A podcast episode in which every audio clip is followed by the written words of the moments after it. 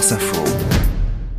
Direction d'abord les championnats du monde de tennis de table par équipe. C'est en ce moment en Corée du Sud. Il y a deux ans, chez les hommes, la France s'était inclinée en quart de finale. Mais cette année, elle arrive avec une équipe consolidée par un duo qui fait des étincelles, les frères Lebrun. Alex, qui est 22e mondial, et surtout Félix, le 6e mondial, qui est une véritable locomotive pour toute l'équipe. Clara Lecoq-Réal. Leur nom, Lebrun, est sur toutes les lèvres, même dans l'équipe de France. Quand on demande ce qui a changé ces deux dernières années, depuis le quart de finale loupé des derniers mondiaux. En deux ans, bah, il y a Félix qui est passé sixième mondial et Alexis qui a également progressé, qui, qui jouait déjà très bien il y a deux ans, mais qui a encore progressé. Et surtout, Jules euh, Roland, l'un des cinq Français de l'équipe. Ce qui est bien, c'est que c'est des gars qui sont pas difficiles, c'est pas des gars qui ont un égo surdimensionné.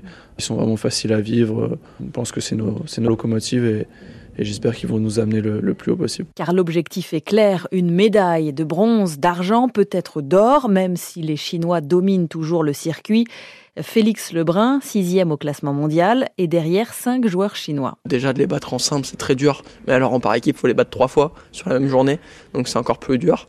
Donc euh, déjà, si on arrive à battre euh, tous les autres, ça sera bien, mais forcément que l'objectif un jour, c'est d'arriver à, à, les concurrencer. Chaque match après l'autre, toutefois, Félix n'a pas de grands rêves et c'est ce qui fait sa force, dit son entraîneur de toujours, Nathanaël Molin, aujourd'hui coach de l'équipe masculine. Félix, il est euh, assez incroyable là-dedans, c'est qu'il est chaque match, comme il le dit, il a envie de le gagner avec la même intensité.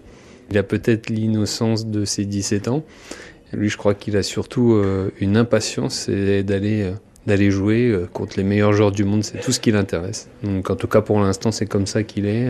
Il se projette au prochain match et puis il verra celui d'après et ainsi de suite. Il est, il est comme ça. Et même la pression médiatique ne le dérange pas. Il y a un engouement qui se passe autour de nous qui est super sympa. Même euh, il y a beaucoup de gens qui, qui, se lèvent le matin pour voir nos matchs euh, sur le circuit international. Mais euh, bah, nous, on se prend pas trop la tête et l'objectif reste le même. On a envie de performer le plus possible. Quant aux Jeux Olympiques, ce pourrait être une belle étape dans sa carrière, mais surtout pas une fin en soi. Félix Lebrun ne voyant pas plus loin que le match suivant. Clara Lecoq Réal et la préparation des Jeux de Paris 2024 pour les Paralympiques. Les 22 sports organisent des compétitions qui servent de répétition générale, comme pour la boccia, un jeu proche de la pétanque où tous les athlètes sont en fauteuil roulant, avec parfois de très lourds handicaps aux quatre membres. L'Open de France, organisé ce week-end dans les Yvelines, va permettre de tout tester. Guillaume Batin est sur place à Voisin-le-Bretonneux pour France Info. De nombreux minibus occupent les places handicapées sur le parking du gymnase. L'accès est facile pour les personnes en fauteuil, pas d'escalier à franchir, tout est de plein pied. La porte d'entrée s'ouvre et se ferme automatiquement. C'était le minimum pour organiser la compétition, car la logistique est déjà très lourde, comme l'explique Sophie Ternel, responsable de la Boccia, la Fédération française handisport. Ah ouais, la, gestion du grand handicap chez nous, euh, alors nous, dans notre jargon, c'est vraiment un accompagnement un pour un, voire deux pour un, parce que les prises en charge euh, pour la vie quotidienne euh, demandent du temps en fait. S'il y a besoin d'aide pour manger, il y a quelqu'un pour se coucher, pour se doucher. Donc tout ça, c'est à prendre en compte dans nos organisations handisport. Finale BC2 avec les balles rouges du club handisport de.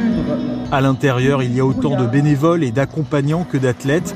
Sarah Auchin entraîne depuis 5 ans le vainqueur de la finale BC2, Fessal Megheni. Moi, j'ai complètement arrêté de travailler pour pouvoir euh, accompagner Fessal parce que c'est clairement un travail à temps plein et euh, c'est aussi la passion du sport qui pousse et le fait de, voir un peu cette, injustice dans le sens où bah, s'ils n'ont pas d'accompagnement finalement euh, ils peuvent pas peuvent pas pratiquer ils peuvent pas jouer je suis un peu sensible à ça c'est pour ça que j'ai décidé d'accompagner Fessal jusqu'au jeu.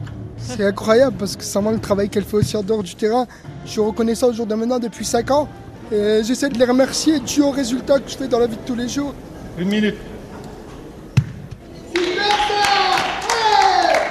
Sur le terrain aussi, on est en version Jeux paralympiques avec trois arbitres par match et beaucoup d'électronique. Samuel Pacheco est le responsable de l'arbitrage. Dans cette compétition, on est sur euh, la préparation des 32 euh, officiels qui sont fournis par le pays et qui vont tenir le rôle qu'on appelle de liner et timer. Donc liner, c'est plutôt le juge de ligne et timer, la personne qui est sur l'ordinateur au chronomètre. Et pour qu'ils aient aussi une petite euh, connaissance de la gestion du logiciel, comment fonctionne une feuille de match électronique, parce que nous en France, on n'est pas sur de la gestion de feuilles de match électronique sur nos compétitions habituellement. Des athlètes britanniques et ukrainiens sont invités à participer à la compétition, histoire aussi de pratiquer l'anglais, unique langue officielle des Jeux paralympiques. Guillaume Batin.